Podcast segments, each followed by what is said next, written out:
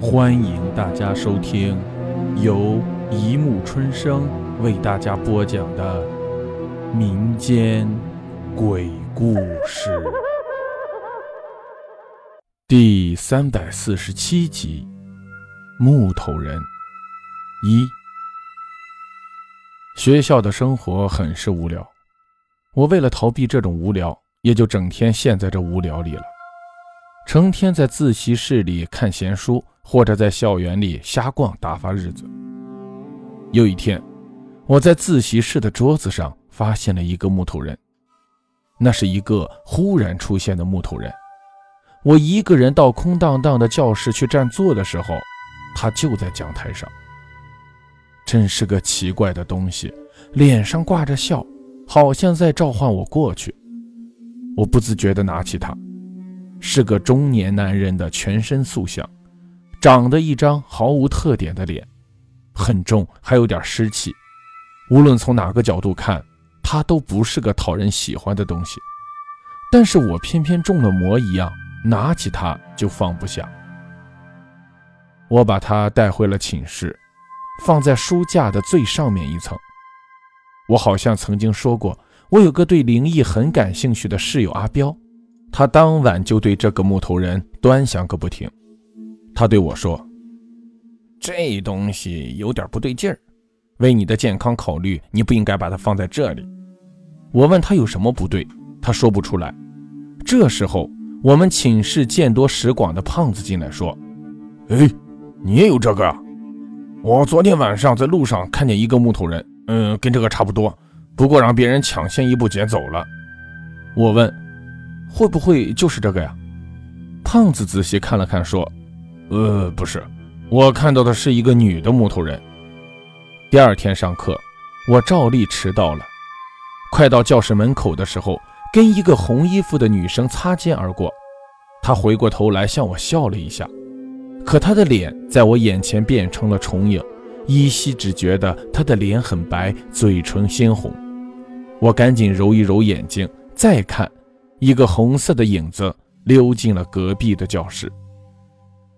本来第一节课是照例要发困睡觉的，我却被一阵阵奇怪的歌声吵得睡不着。捅了一下身边的胖子，我问：“你说说，隔壁在上什么课？唱得这么大声？”胖子脸色并不好看，低声骂我：“你这家伙神经病发了！哪有什么歌声？我睡得正香，偏要吵我。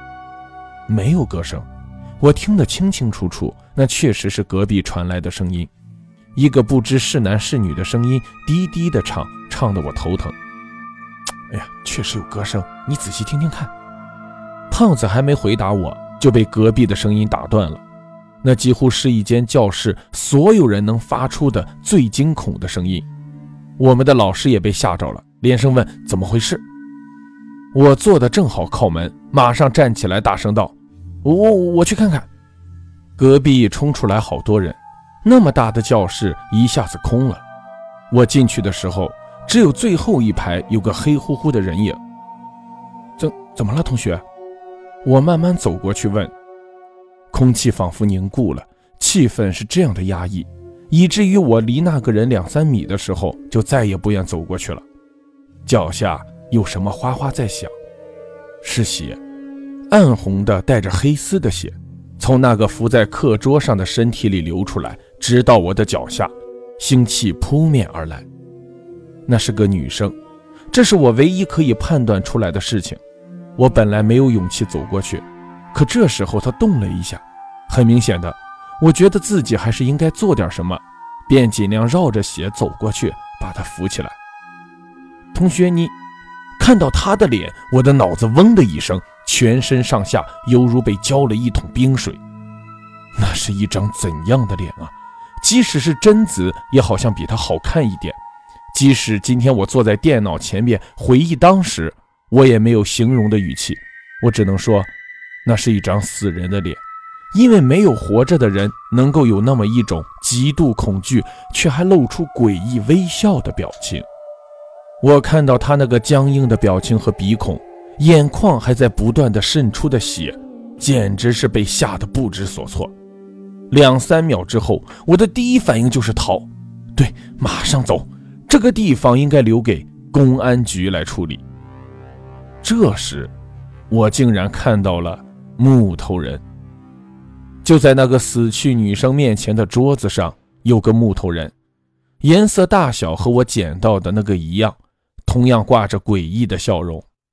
那是一个女性的木头人，不过面目看起来如此熟悉。